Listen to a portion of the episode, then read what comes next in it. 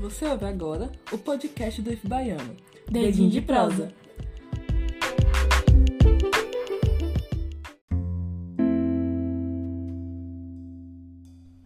Olá pessoal, eu me chamo Chintamani Santana Alves, sou professor de História do IF Baiano, campus de Tapetinga.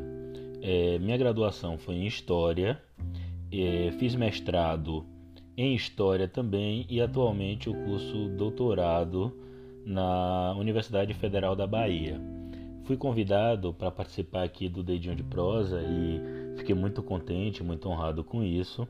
E minha discussão de hoje vai ser sobre a importância da ciência da história no combate ao Covid no Brasil. Com o início da pandemia, eu fiz algumas reflexões é, pelas redes sociais e as publiquei em diferentes mecanismos e agora eu vou retomar alguns desses elementos. A primeira coisa a considerarmos é que a ciência da história investiga a experiência dos seres humanos no tempo a partir de vestígios, os famosos documentos, que podem ser jornais, documentos criminais, cartas. Os historiadores elaboram narrativas, mas não contam o passado como realmente ocorreu, mas a versão mais verossímil possível, sustentada em fontes que são examinadas com um rigoroso método.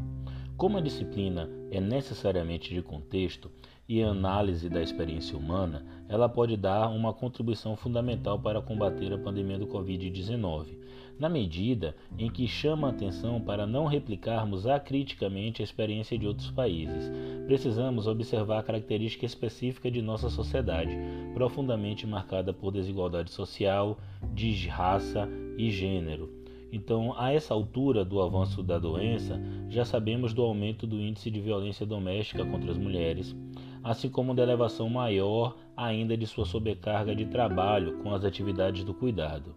O racismo estrutural, por sua vez, que se manifesta na disparidade de renda, doenças crônicas como diabetes e hipertensão, entre outros elementos, colocou a população negra como os mais atingidos com a pandemia.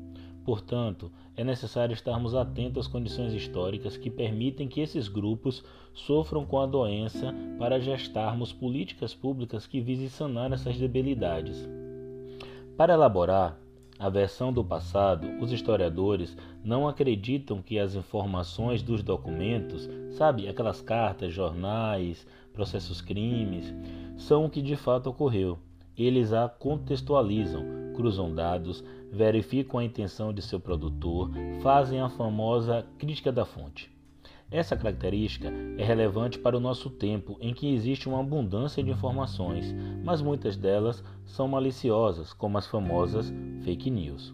Portanto, a ciência da história contribui para uma formação que nos permita um olhar desconfiado, que cheque as informações, teste a validade dos argumentos e extraia evidências e significados em fontes diversas.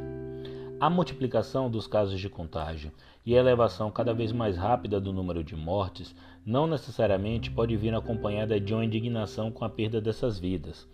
Atualmente, acho que já chegamos a cerca de 180 mil vidas perdidas. É fundamental ter em mente que cada número é uma pessoa, que tinha amigos, família, trabalho, enfim, que vai deixar profunda saudade. A história não reduz as suas investigações a números e estatísticas, prima por rostos, coletividades e biografias, trajetórias, gente de carne e osso. Portanto, um bom conhecimento histórico permite ter sensibilidade para se incomodar com cada vida perdida. Espero que vocês tenham gostado dessas rápidas reflexões acerca da ciência da história sua metodologia e sua possibilidade de contribuir no combate ao Covid, sobretudo em um momento que nós temos crescimento dos números de casos, elevações de morte e um número absurdo de vidas ceifadas. Forte abraço e que dias melhores cheguem para todos e todas que vivem nesse país chamado Brasil.